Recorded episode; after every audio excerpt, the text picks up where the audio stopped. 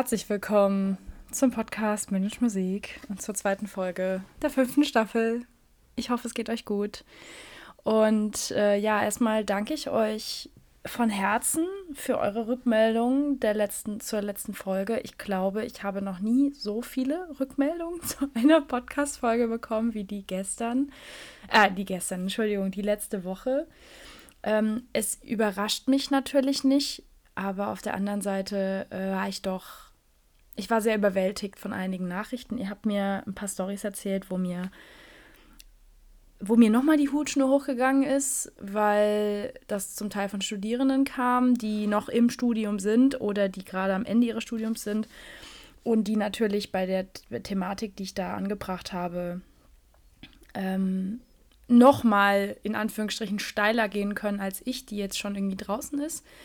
Weil wenn man im Studium, im IGP-Studium oder EMP-Studium ist und dann sowas hört, ähm, wie potenzieller Fachkräfte- und Nachwuchsmangel, ähm, dass da Emotionen angehen können, das kann ich verstehen. Mm, und ich danke euch einfach sehr für eure Offenheit, für euer Vertrauen. Ich werde selbstverständlich nichts von dem, was ihr mir geschrieben habt, hier einfach so präsentieren. Also ich mache das ja immer mal wieder, dass ich so Geschichten teile, so im, im, im ne, dass ich das so allgemein anonym wie möglich, dass man nicht rausbekommt, ob Mann oder Frau, also welches Geschlecht oder ähm, wo oder welches Instrument oder Gesang. Also ich versuche das ja dann oft so anonym wie möglich zu machen. Äh, bevor ich das mit einem dieser Geschichten mache, die ihr mir erzählt habt, frage ich euch aber vorher, keine Angst. Also ich werde nichts davon einfach hier reinballern, aber theoretisch könnte ich damit die nächsten zehn Podcast-Folgen füllen. ähm, ja, es ist aber ein Thema, sehr oft gekommen und ein, ein, ich sag mal, etwas, worüber euch besonders aufregt, worüber ich mich sehr lange aufrege schon und ähm, worüber sich auch alle möglichen Leute aus der Branche immer wieder aufregen. Und ich dachte, ich gebe dem heute jetzt einfach mal auch einen, einen Namen und gehe noch ein bisschen tiefer rein. Also auf der einen Seite soll es heute um Musikhochschulausbildung gehen. Ich hatte ja auch schon mal, die Folge verlinke ich einfach, das Thema Hierarchien und Machtmissbrauch an Musikhochschulen. Das war auch eine der Folgen, wo ich sehr viel Rückmeldung zu bekommen habe, wo ich Nachfragen bekomme, ob ich mehr darüber reden kann, ob ich mehr über Erfahrungen erzählen kann, etc. Ähm, heute möchte ich auf der einen Seite nochmal, weil ich das letzte Woche so angeschnitten habe oder in der ersten Folge der fünften Staffel so angeschnitten habe, grundsätzlich was dazu sagen und ich möchte heute über Manipulation sprechen. Ähm, Im Prinzip auch über emotionale Erpressung bzw. psychische Gewalt. Das habe ich damals in der Folge auch schon ein bisschen angesprochen. Ich habe aber jetzt ein Buch, was ich euch gerne absolut unbezahlte Werbung, absolut unbezahlte Werbung, ähm, das ich euch empfehlen möchte, weil ich finde, das sollte sowieso jeder Mensch gelesen haben.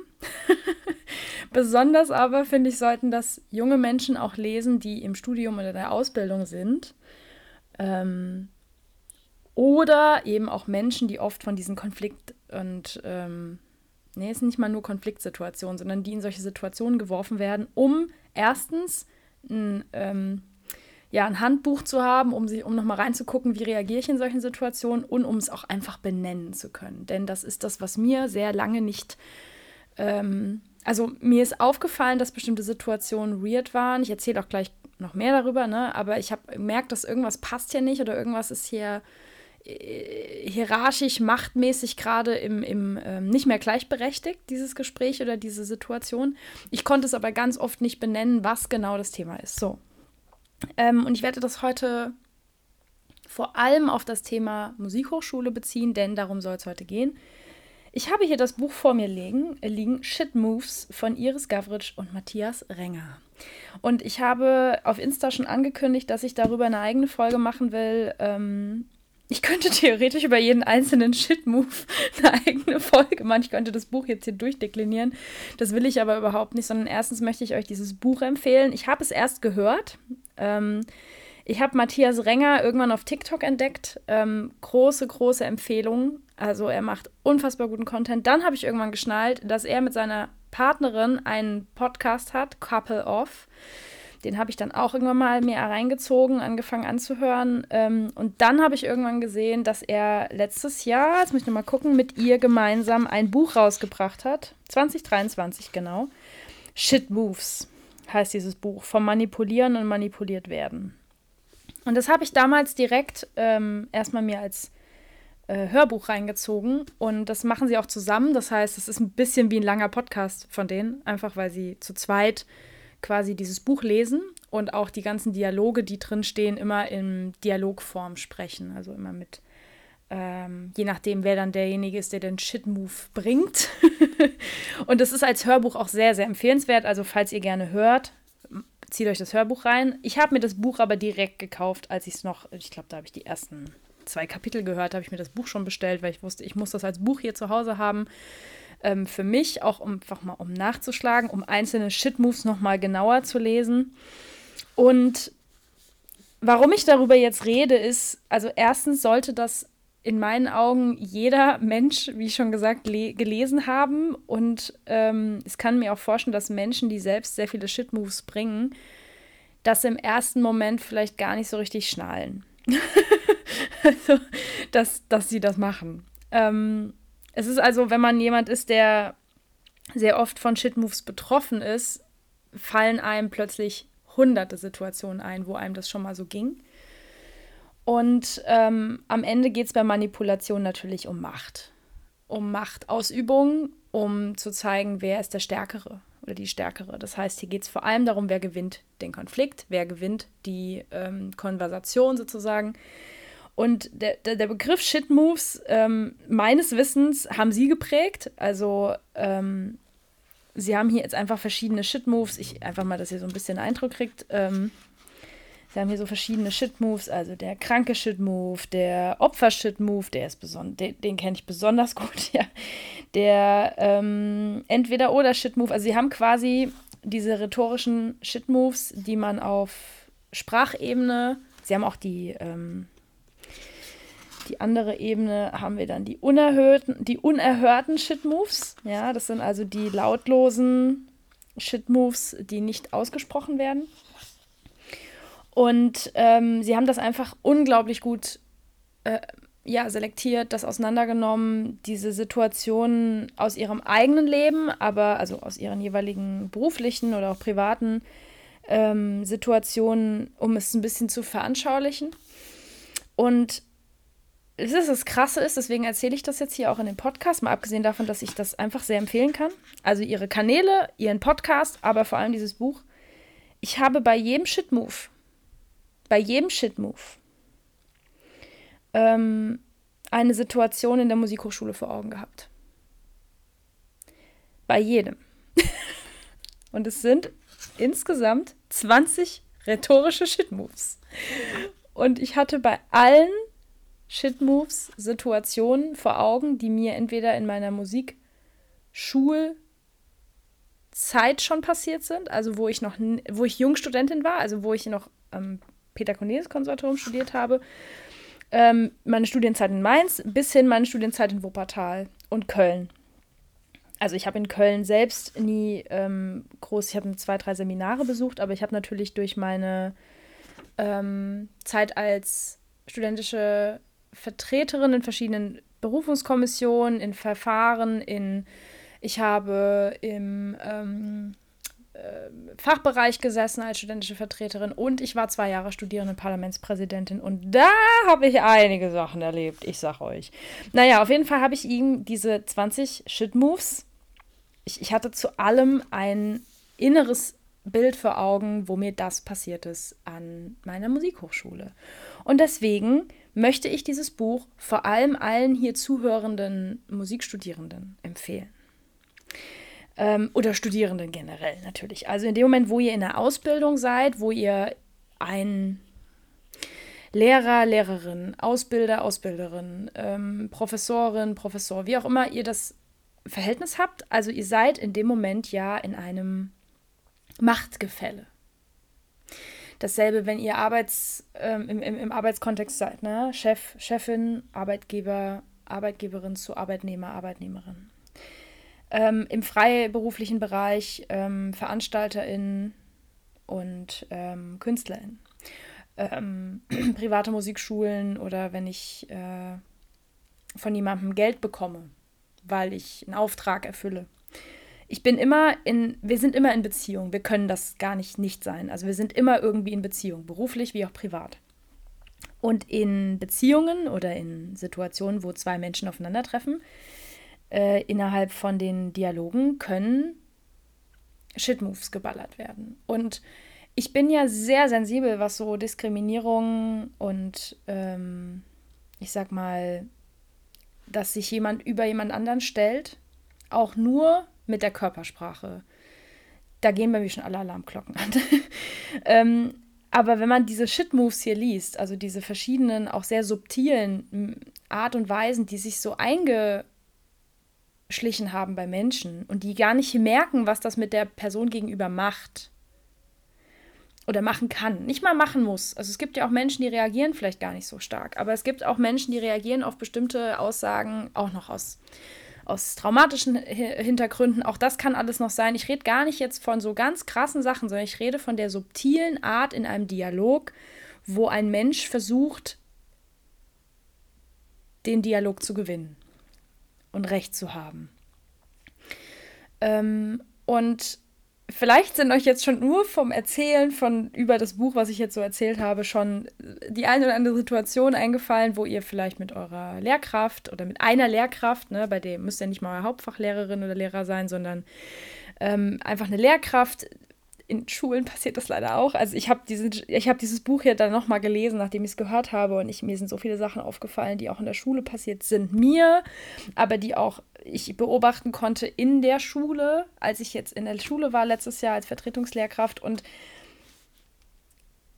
ich finde, dieses Buch sollte zur Standardlektüre gehören, wenn man mit Menschen arbeitet. Und zwar nicht nur pädagogisch, sondern ähm, es sollte auch zur Standardlektüre gehören, wenn man mit Menschen zusammen irgendwas tut, aber ich finde, gerade wenn man im Berufsfeld irgendwie mit Menschen arbeitet, was wir in der Regel tun, sollte dieses Buch ähm, im Schrank stehen.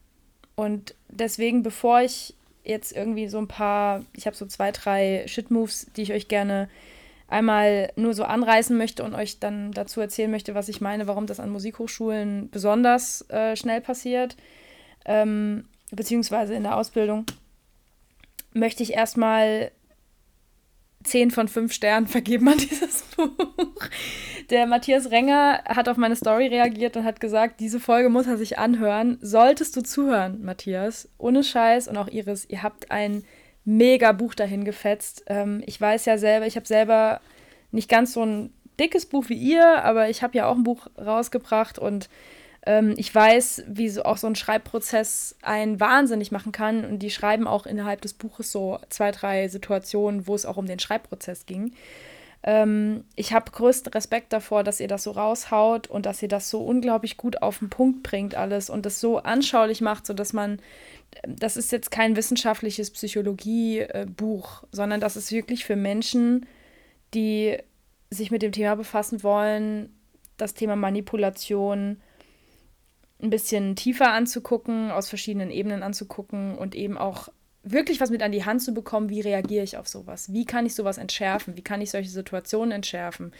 Ähm, Im Prinzip ist das ein Kommunikationspsychologie Standardwerk, finde ich, ähm, aber halt für Nicht-Psychologie-Studierende oder nicht für Psychologen und Psychologinnen.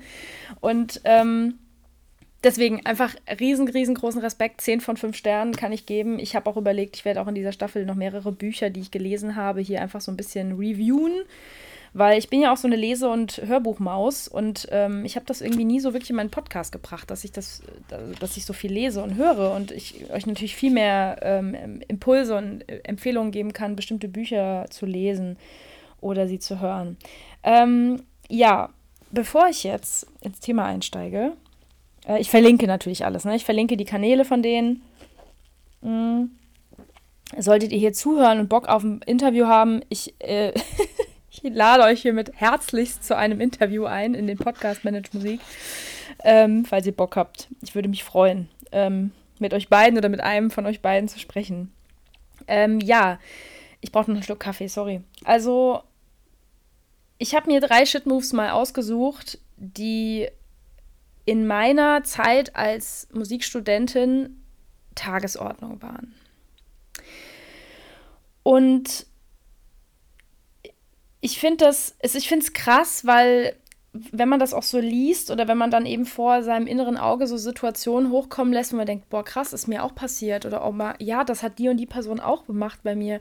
Ähm, man fällt ganz schnell in so eine Bewertung. Man fällt ganz schnell in so eine, ähm, auch so ein bisschen Negativspirale und man ist vielleicht irgendwie auch kurz wütend auf die Person, dass die das mit einem gemacht hat, dass man auf einmal merkt, scheiße, ich bin eigentlich manipuliert worden da. Ähm, und das ist berechtigt. Und ich möchte, bevor ich jetzt hier irgendwas erzähle von mir oder bevor ich jetzt hier irgendwie aus den Shit-Moves aus dem Buch was ähm, vorlese, möchte ich einfach noch einen kleinen Disclaimer dazu machen. Also, es ist okay, wenn euch das ankotzt. Es ist okay, wenn euch das wütend und zornig macht, dass Menschen ähm, in der Regel auch oft unbewusst sowas veranstalten und mit euch so umgehen. Und das ähm, ihr euch ungerecht behandelt fühlt. Denn dieses Gefühl hatte ich in meiner Ausbildung und in meinem Studium leider sehr, sehr, sehr oft, mich ungerecht behandelt zu fühlen. Und ich möchte euch den Impuls geben, vertraut auf dieses Gefühl. Wenn ihr also jetzt in der Zukunft in einer Situation seid, wo ihr euch ungerecht behandelt fühlt, vertraut dem Gefühl. Denn dieses Gefühl ist in der Regel richtig und eure Wahrheit in dem Moment. Und ich habe hier schon so oft über das Thema Wahrnehmung gesprochen und ähm, auch Gefühle, dass Menschen unterschiedlich Situationen wahrnehmen. Und das ist in diesem Buch auch unglaublich gut dargestellt immer wieder, dass natürlich so eine Situation nicht nur von zwei Seiten gesehen werden kann, sondern auch von mehr als zwei Seiten. Das heißt, es ist völlig in Ordnung, wenn euch ankotzt, wenn euch das wütend macht.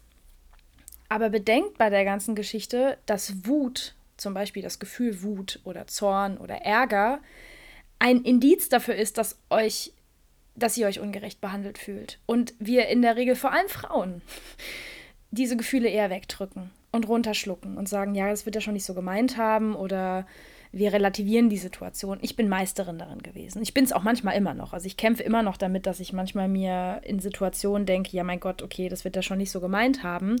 Ähm, ich bin mittlerweile immer mehr darin, dass ich, äh, immer besser darin, dass ich dann zu der Person in einem ruhigeren Moment hingehe und sage, du, das und das, was du da gesagt hast, das hat mich verletzt. Das hat mich getroffen und das war nicht in Ordnung.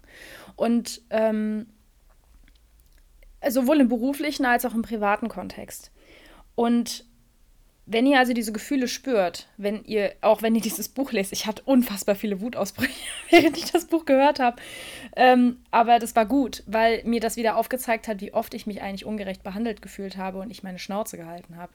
Ähm, ich nichts gesagt habe, ich irgendwie geschluckt habe und gesagt habe, gut, okay, dann muss ich das wohl jetzt irgendwie über mich ergehen lassen. Und ähm, manipuliert zu werden, davon kann ich echt ein Lied singen. Ähm, und ich selber habe mit Sicherheit auch schon in Situationen manipuliert. Das ist genau der Punkt. Also nur weil ich eher auf der anderen Seite stehe immer und das Gefühl habe, dass ich ganz oft von Menschen unterschiedlichster Art und Weise und unterschiedlichster Intensität manipuliert wurde, heißt das nicht, dass ich das selber nie gemacht habe. Das heißt, warum ich diesen Disclaimer mache.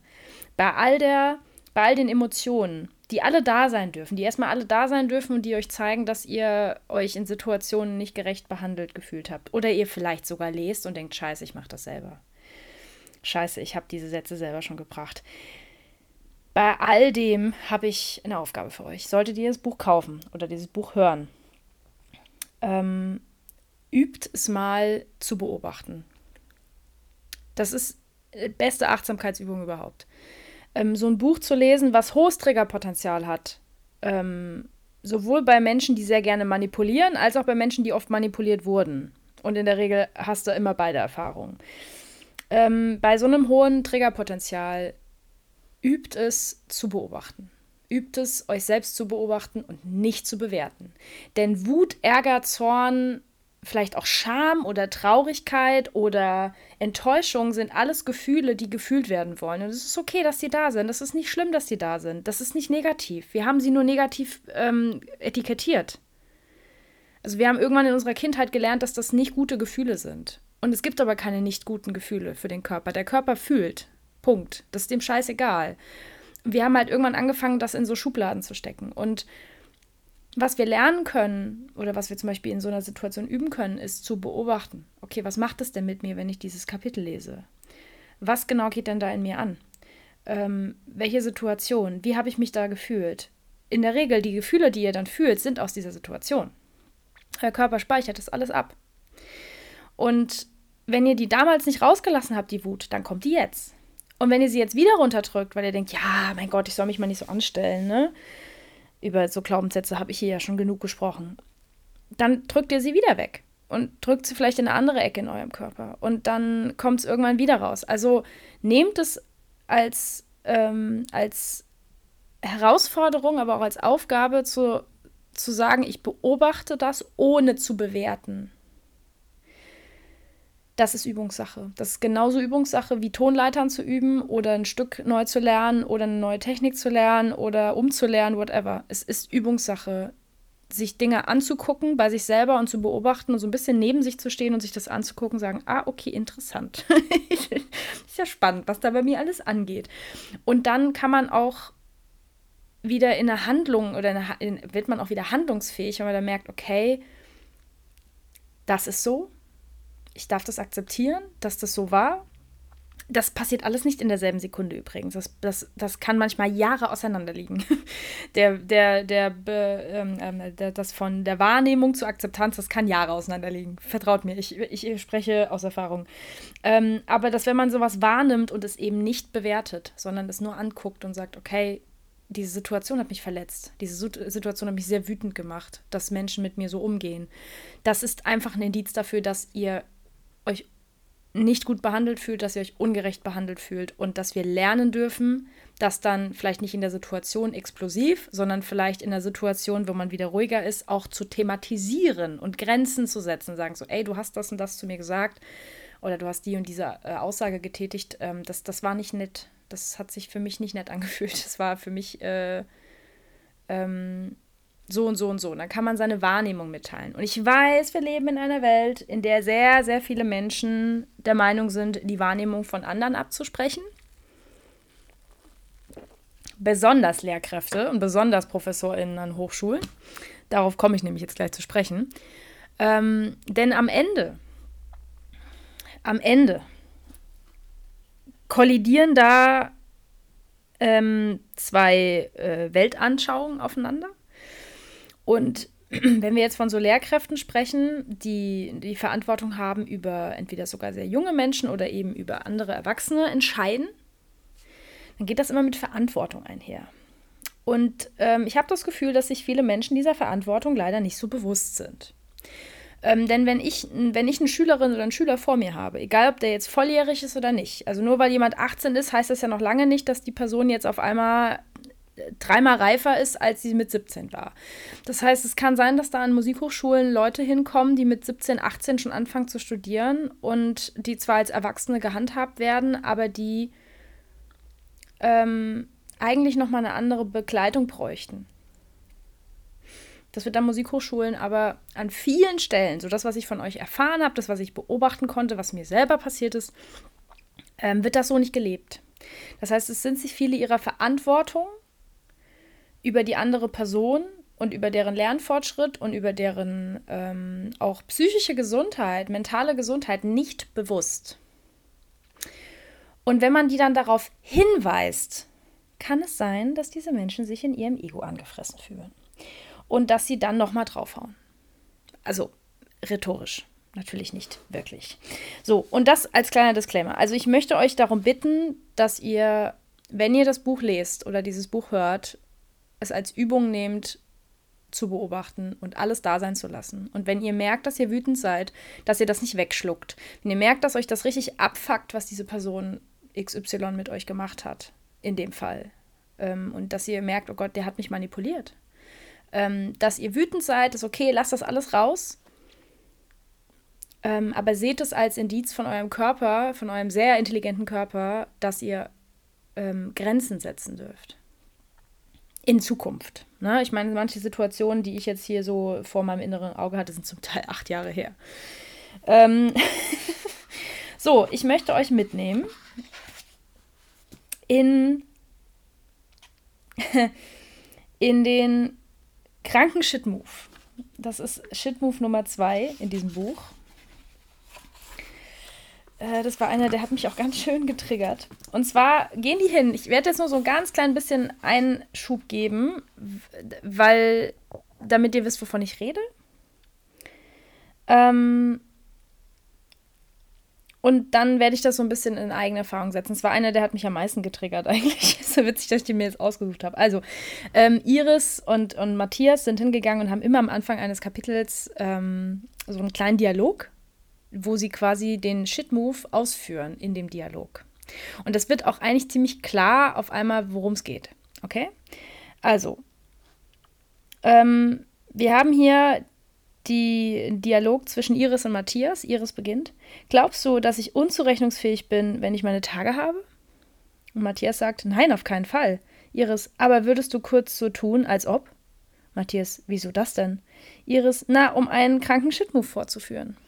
Matthias, nein, ich sag sowas nicht mal im Spaß zu dir. Iris, nicht mal, wenn ich selbst drum bitte? Matthias, du bist viel zu sensibel, das hältst du nicht aus. Ja. Beim letzten Satz ist bei mir, sind bei mir alle, sind bei mir alle Alarmglocken angegangen. du bist viel zu sensibel, das hältst du nicht aus. Also, ähm.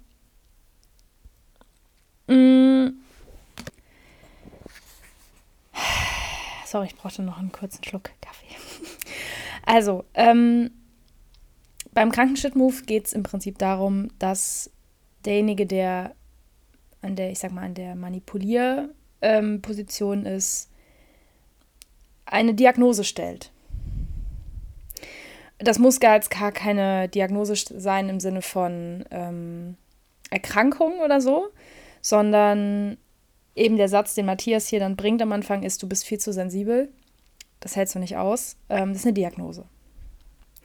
Und dieses, du bist so sensibel, du bist so empfindlich, das habe ich in meinem Leben schon so oft gehört. Auf jeden Fall beim Krankenschritt-Move geht es darum, dass der andere oder die andere ein, eine Diagnose übereinstellt. Zum Beispiel, dass man zu schwach ist oder eben nicht gut genug dafür oder ähm, na, hier gibt es zum Beispiel den Beispielsatz, du bist noch zu jung, um das alles schon richtig zu verstehen. Oder du bist zu alt, um hier noch mithalten zu können. Du bist ein Mann, du kannst kein Multitasking. Oder du bist eine Frau, du kannst das halt nicht. Ähm,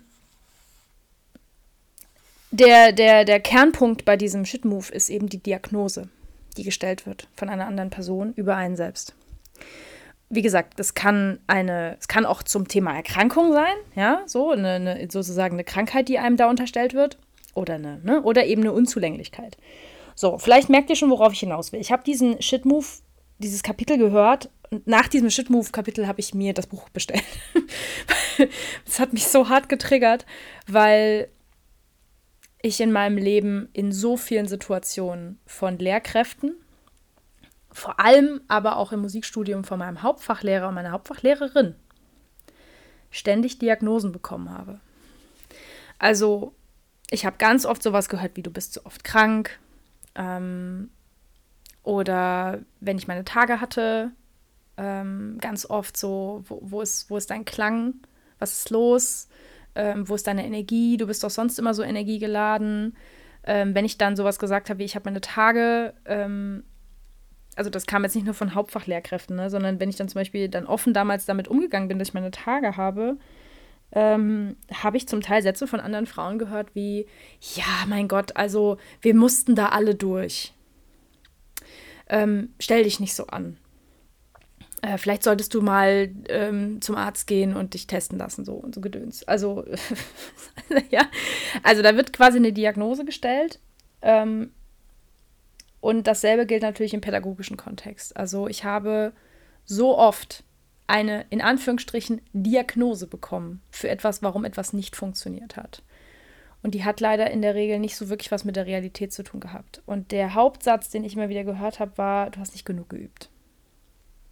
Dann hast du dich wohl nicht genug angestrengt, ähm, etc. pp. Und ich kann mir vorstellen, dass allein bei diesen Sätzen jetzt schon einige hier beim Zuhören ähm, das Wutmännchen am Start ist und äh, sie innerlich hochgehen, sie merken, wie ihr Puls hochgeht.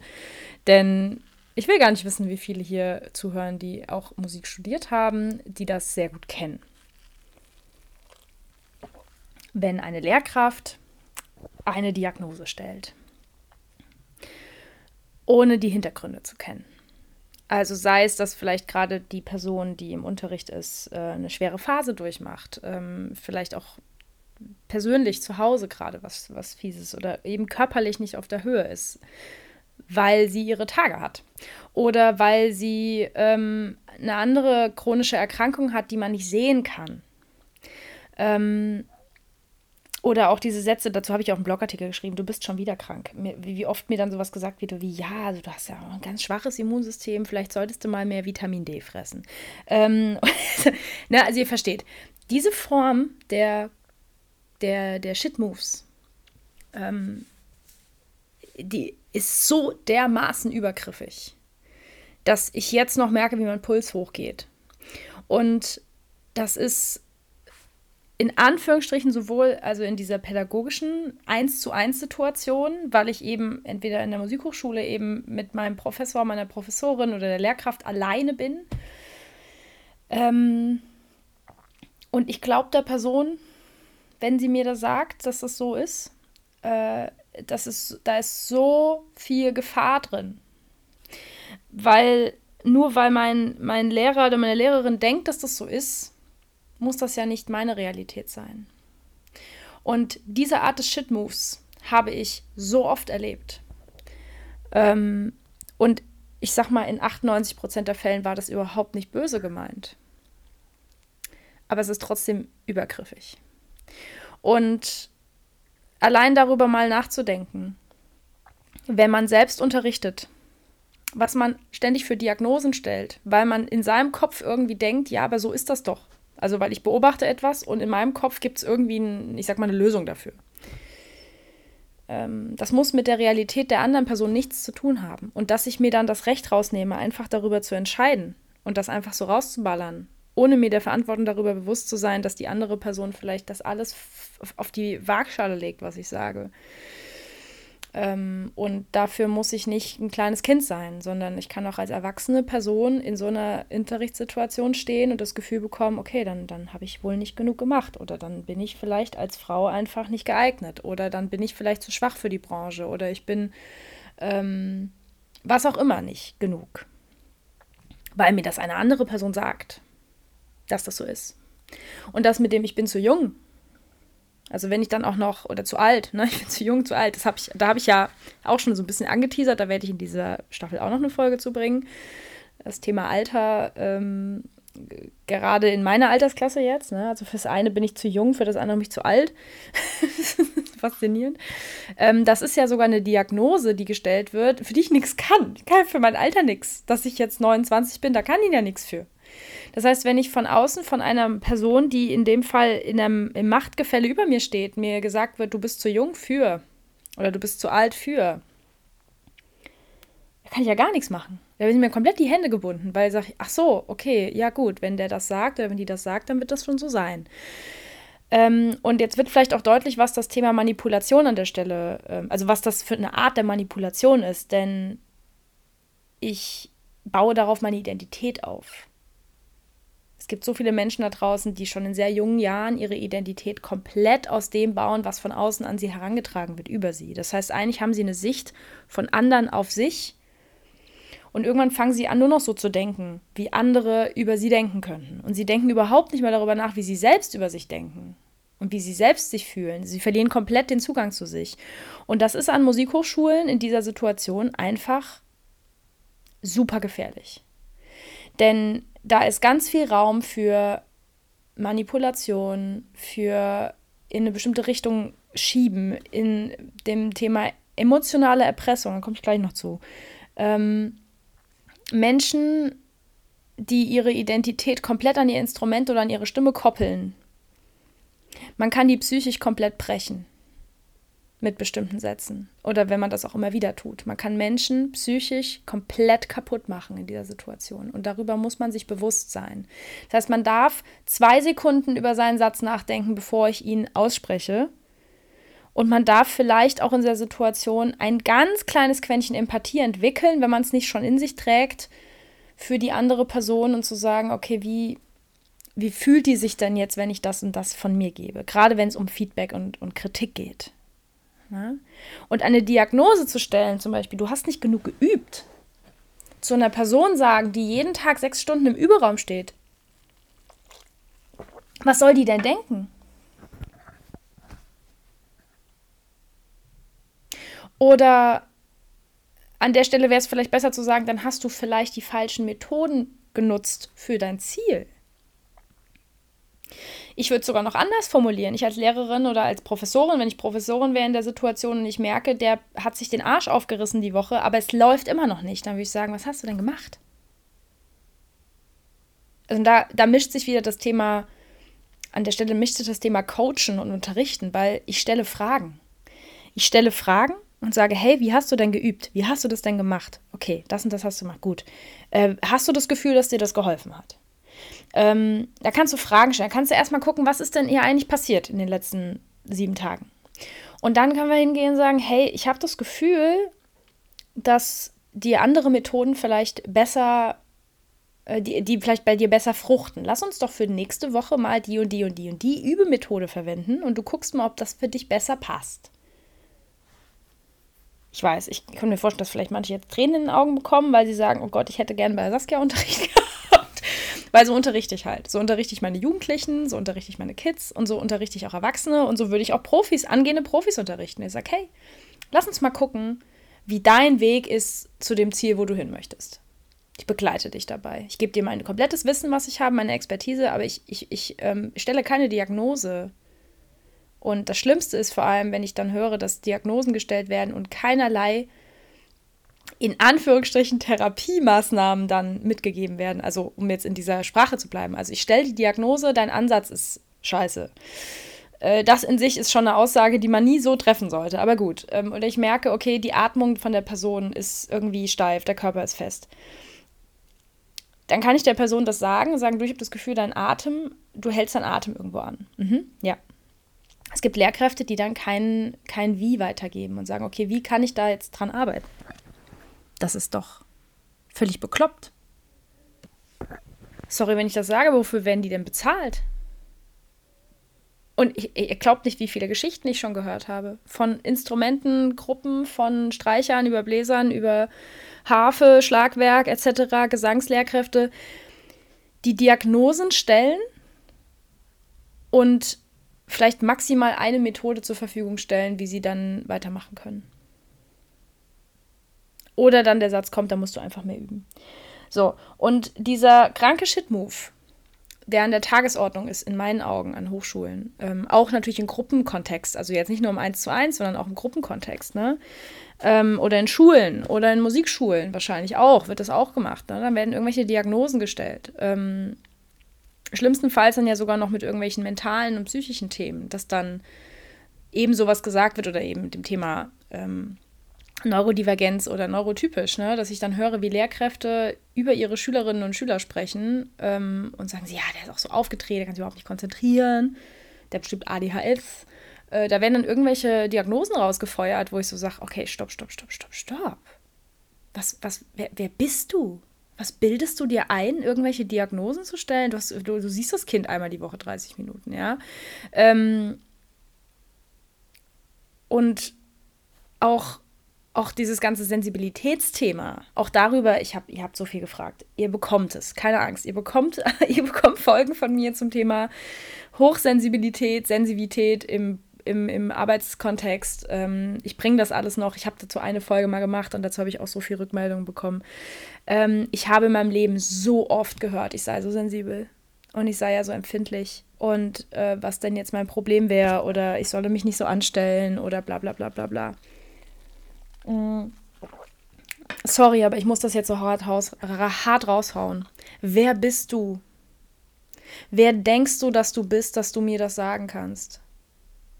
Und wenn ich heute noch mal in so eine Unterrichtssituation käme mit einer Professorin oder einem Professor, ich könnte mich nicht mehr zurückhalten. Ich würde da stehen und sagen: Entschuldigung, wer bist du? Oder wer sind Sie? Wer glauben Sie, dass Sie sind, mir sowas sagen zu dürfen? So, Sie sind nicht Gott. ja, also ich würde heute in so einer Situation, wenn ich mich ungerecht behandelt fühle, sehr klar abgrenzen. So, entschuldigen Sie, aber so, so, so lasse ich nicht mit mir reden. Und der Punkt ist, das wird deswegen nicht gemacht, weil die Lehrkraft an der Stelle im Machtgefälle oben drüber steht. Sie hat äh, Macht über die Schülerin, über den, über den Schüler, über die Studierende, äh, studierenden äh, Personen und die Studierenden sind abhängig. Und deswegen wird das auch nicht gemacht. Was ich euch aber trotzdem mitgeben möchte, ist, spürt es trotzdem. Spürt es, dass ihr, dass ihr euch ungerecht, ungerecht behandelt fühlt. Und wenn ihr das, wenn ihr irgendwann auch denkt, okay, vielleicht kann ich da doch mal mit meiner Lehrkraft, mit einem dritten, mit einer dritten Person, also einer neutralen Person im Raum drüber sprechen, dann tut das bitte. Ähm, das kann dazu führen, dass die Lehrkraft total die Wände hochgeht, weil die sich natürlich nicht kritisieren lassen wollen. Ne? Die kritisieren gerne andere, aber die wollen sich selber nicht kritisieren lassen. Also ist die Frage, ob die kritikfähig sind. Ähm, aber grundsätzlich muss, ähm, müsst ihr euch das nicht gefallen lassen. So, der kranke Shit-Move. Ja, passiert ständig. Mm. Den anderen Shit-Move, ich mache jetzt nur noch einen zweiten, weil ich finde, ihr sollt das Buch eh lesen. habe ich ich bringe noch einen zweiten. Mhm. Weil auch der ist in der Musikhochschule. Ja, da könnte ich jetzt 50 Beispiele zu bringen. Ähm, das ist der Shitmove 4 in dem Buch. Label Shitmove. Der stigmatisierende Angriff. Äh, ich lese euch noch mal kurz das, den Dialog vor. Iris sagt: Jetzt bist du auch einer dieser Schauspieler, die unbedingt ein Buch schreiben mussten. Matthias, musst du als Werbetussi gerade sagen. Iris, ey, so hast du mich noch nie gelabelt. Matthias, na, mach doch einen TikTok-Tanz aus deiner Empörung. Iris, bist ganz schön zickig für einen PR-Berater. Matthias, beschwer dich beim Manager, Karen. ah, ja. Ähm, der Label-Shit-Move. Also, das beste Beispiel, um zu erklären, was der Label-Shit-Move ist, ähm, ist unsere Generationsbezeichnungen, die wir mittlerweile haben. Ne? Also wir nennen es die Boomer, die Generation X, die Generation äh, Y, also die Millennials, also ich, und die Generation Z und ich glaube seit, ich weiß gar nicht genau ab welchem Jahr, die Generation Alpha. Das sind jetzt die, die jetzt gerade so, ich glaube, die letzten paar Jahre auf die Welt gekommen sind. Ähm, ich weiß aber nicht genau wann. Also nagelt mich nicht fest. So, äh, das haben wir irgendwann, ging das ja los, dass man die Generationen gelabelt hat. Also, dass man die einfach von dann bis dann sind die Boomer, Babyboomer und so weiter und so fort. Und ähm, die Frage ist, ich, ich, kenne einige Leute, die sich angegriffen fühlen, weil sie mit dem Label angegriffen werden. Ne? Also wenn dann eben auch in der Presse und so weiter über die Millennials gesprochen wird oder die Generation Z, die ja nicht mehr arbeiten will oder die Babyboomer, ähm, die ja völlig eingefahren sind in ihren, also dann sind dann noch irgendwelche Vorurteile, die manchmal auch zutreffen, aber natürlich nicht immer. Denn ich kenne in allen Generationen mehrere Menschen, die einmal diese Klischees erfüllen natürlich und ähm, vor allem bei den Babyboomern kenne ich einige, die diese Klischees sehr erfüllen. Ähm, ich kenne aber auch viele aus zum Beispiel dieser Generation, die diese Klischees überhaupt nicht erfüllen. So, jetzt ist die Frage Label Shit Move, Fragezeichen. Ähm, die Frage Label Shit Move. Ob ein Label einen verletzt und angreift, kommt natürlich immer auf die Person an, an die sie gerichtet ist. Na, ich habe jetzt eben in diesem, in diesem, ähm, äh, in diesem Dialog gibt es ja mehrere Labels. Ne? Jetzt bist du einer dieser Schauspieler, die unbedingt ein Buch schreiben mussten. Ähm, ne, Vorurteile, Werbetussi, ähm, PR-Berater, Manager. Also da werden Labels genommen, also Berufsbezeichnungen, oder, ne, da wird so ein Label, so eine Schublade am Ende. Ich finde, das ist der Schubladen-Move. Du bist in so eine Schublade gesteckt.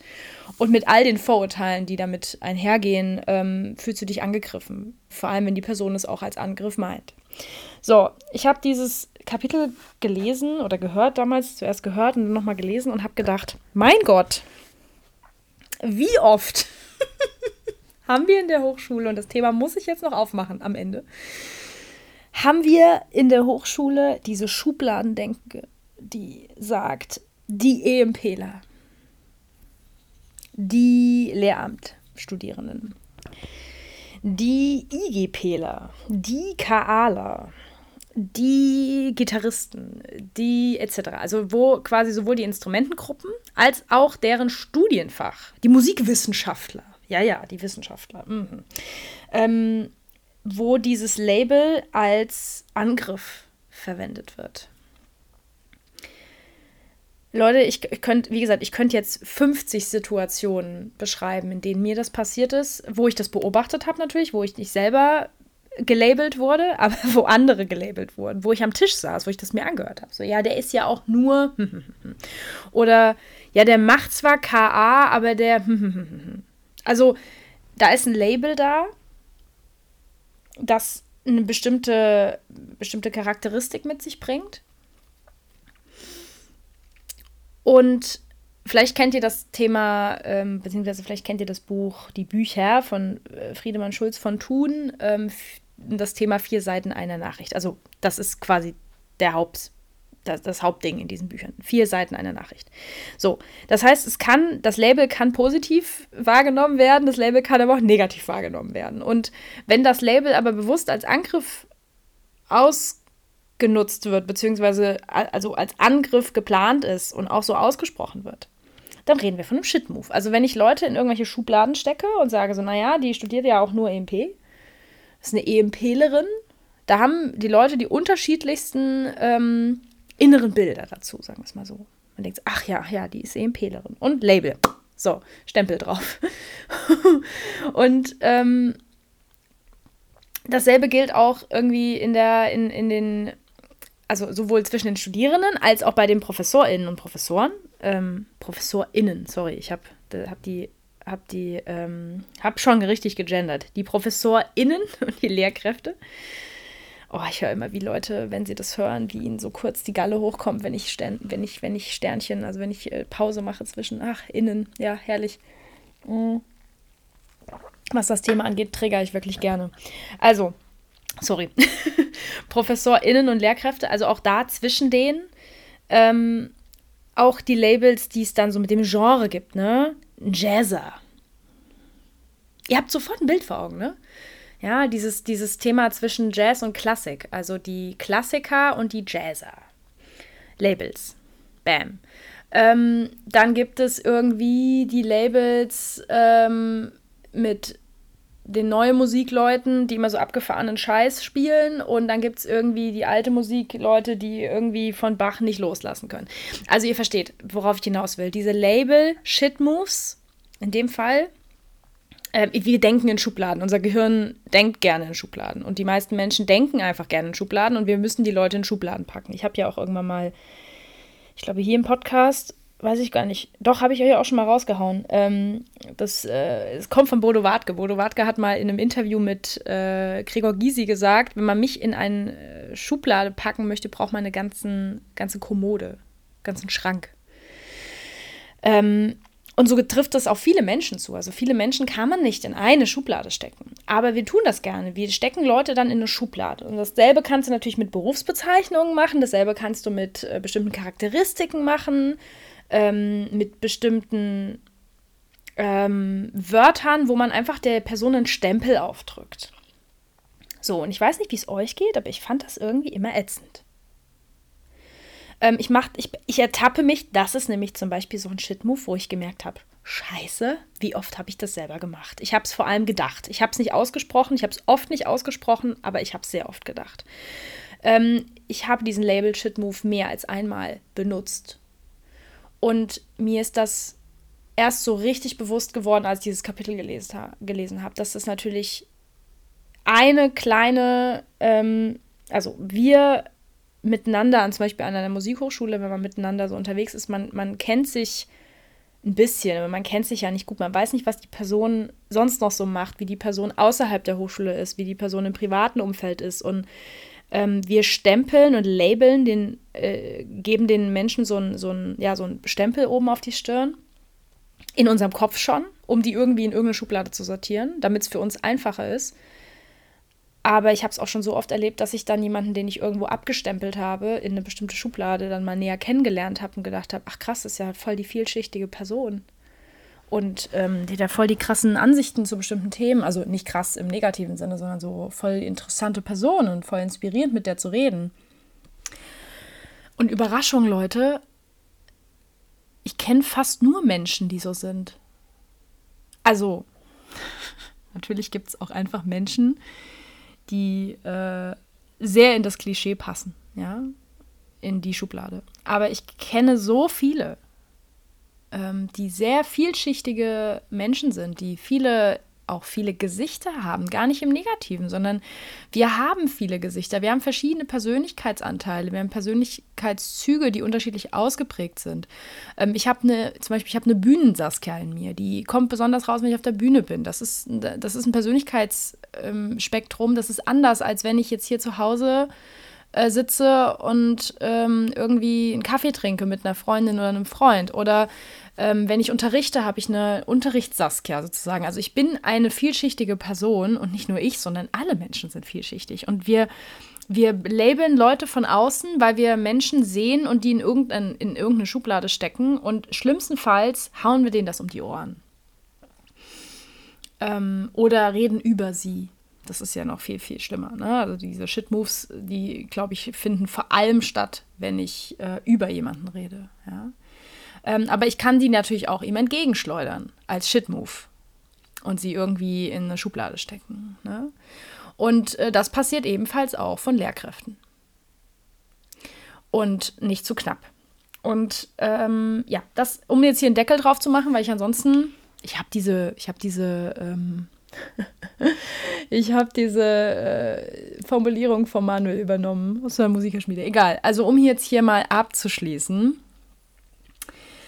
Ähm, ich habe dieses Buch als einmal gehört und einmal gelesen und ich werde es nochmal lesen, weil ich mir tatsächlich Notizen machen möchte, weil ich finde es also auf kommunikationspsychologischer Ebene hochspannend. Und ich habe schon sehr viel auch Fachliteratur dazu gelesen. Also ich habe mich mit Entwicklungs- und Kommunikationspsychologie in meinem Studium viel beschäftigt, über meine Seminare hinaus. Das heißt, wir haben ja verschiedene Seminare gehabt im Musikpädagogikstudium, aber ich habe mich einfach, weil mich das Thema Psychologie sehr interessiert hat, ich glaube, das wäre das einzige Fach, was ich hätte noch mir vorstellen können zu studieren, ähm, wäre Psychologie. Ja.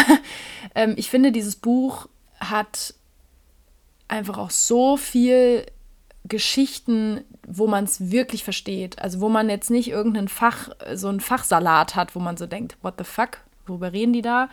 Natürlich werden auch Fachbegriffe verwendet, es werden Dinge auch eingeordnet und so, aber es ist vor allem so geschrieben, dass jeder Mensch, der sich auch noch nicht viel mit Psychologie beschäftigt hat, oder mit äh, vier Seiten einer Nachricht von Schulz von Thun, ähm, versteht, was gemeint ist. Und dass solche Shit-Moves ganz, ganz oft ja auch einfach angelernte Muster sind aus der Kindheit. Ähm, da sind einige drin, das sind so typische, ich sag mal, narzisstische Shit-Moves, die man vor allem bei Menschen mit narzisstischen Persönlichkeitsmerkmalen oder wirklich Vollblut-Narzisstinnen und Narzissten, das ist aber auch wieder so ein Ding. Das ist jetzt, habe ich gerade gelabelt, ne? Also ich habe jetzt ja niemanden direkt angesprochen, aber ich kann ja von außen nicht über jemanden sagen, das ist ein Narzisst oder eine Narzisstin. Ähm, das ist eine, das ist eine Diagnose am Ende. Ja, ich kann allenfalls sagen, diese Person hat hier narzisstische Persönlichkeitsmerkmale und verhält sich so und so mir gegenüber und das ist äh, nicht in Ordnung, ich fühle mich ungerecht behandelt. Aber ich bin keine Psychologin. Ich kann nicht jemandem das Label aufsetzen und sagen, das ist ein Narzisst. Na, auch wenn man, klar, wenn Menschen sehr lange unter jemandem gelitten haben, sowohl in der Partnerschaft oder bei den Eltern, ähm, dann wissen die natürlich, was ein Narzisst oder eine Narzisstin ist, aber trotzdem sind wir keine Therapeuten und können das labeln. Mm, und da muss man einfach aufpassen, was man sagt. Und ich habe das Gefühl, die Menschen haben einfach verlernt, äh, kurz nochmal, oder vielleicht haben sie es auch nie gekonnt, ich weiß es nicht, kurz mal darüber nachzudenken, was man so raushaut. Und ähm, was das vielleicht in den anderen, in dem Gegenüber so auslösen kann. Und muss ich immer gewinnen? Muss ich einen Konflikt oder eine Situation immer gewinnen? Und worum geht es hier eigentlich? Geht es hier um Macht? Geht es hier um mein Ego? Geht es hier darum, dass ich mich nicht doof fühle danach? Und sich halt ab und zu einfach mal selbst zuzuhören. Das ist, glaube ich, es würde einfach vielen Menschen gut tun. Ähm, ja, also, das war meine Folge ähm, zum Thema Manipulation, Shitmoves etc. Ich wollte es einfach so ein bisschen auf das Thema Hochschule beziehen, weil ich dazu wirklich viele Nachrichten bekommen habe. Es war jetzt weniger irgendwie Kritikpunkt. Ähm, ich glaube, das mache ich einfach dann noch in der nächsten. Es war jetzt weniger Kritikpunkt ähm, am System. Da gibt es genug zu kritisieren und da werde ich auch einige Sachen noch hier aufführen. Also gerade das Thema aber das habe ich auch schon mal hier angesprochen, ne? das Thema ähm, diese Labels und diese Hierarchien mit EMP, IGP, KA etc. Ähm, darum soll, sollte es jetzt nicht hauptsächlich gehen, sondern ich wollte euch wirklich dieses Buch vorstellen. Und ähm, das waren jetzt nur zwei Shit-Moves aus, also von 20 rhetorischen Shit-Moves, die sie hier drin haben. Und Leute, wirklich, ich habe bei allen Shit-Moves, die ich da gelesen habe, wirklich Situationen vor meinem inneren Auge. Viele davon in meiner Ausbildung, also im Studium ähm, oder Schulzeit, aber ich habe auch im privaten Kontext wirklich Situationen vor meinem Auge gehabt, wo ich dachte, boah, da wäre ich nie drauf gekommen, dass das eigentlich ein Shit-Move war. Also, dass das eigentlich einfach auch nicht geht. Ähm, dass, das, dass ich mich deswegen auch so, so angegriffen gefühlt habe, weil es ein Shit-Move war. Und ähm, ja, ich kann die zwei so krass empfehlen, auch ihr Podcast Couple Off. Also ich, ich höre den total gerne zu. Ähm, ihr Insta -Kan ihre Insta-Kanäle, ich habe alles verlinkt unten. Hört euch das gerne, gerne an und ähm, lest das Buch. Also ich werde noch mehrere Buchempfehlungen dieses Jahr machen, aber dieses Buch wirklich aus vollstem Herzen kann ich es empfehlen. Zehn von fünf Sternen. und äh, ansonsten hören wir uns nächsten Montag wieder. Ich wünsche euch eine gute Zeit und ähm, ja, wenn ihr Gedanken zu der Folge habt, wenn ihr Gedanken zu diesen Shit-Moves habt oder Geschichten mit mir teilen wollt, dann schreibt es mir sehr, sehr gerne. Ihr könnt mir per E-Mail schreiben an info.managemusik.com oder per Instagram könnt ihr mir gerne schreiben, also sowohl auf meinem Saskia.worf-Kanal als auch bei Manage Musik. Also ich bin bei beidem, gucke ich regelmäßig in die Nachrichten rein, sagen wir es mal so. Ähm, ich versuche auch oft schnell zu antworten, aber manchmal braucht es ein bisschen. und jetzt die letzte Woche kamen wirklich viele, viele Nachrichten von euch rein. Genau. Dann äh, hören wir uns nächsten Montag und ich wünsche euch eine schöne Zeit. Bis dann.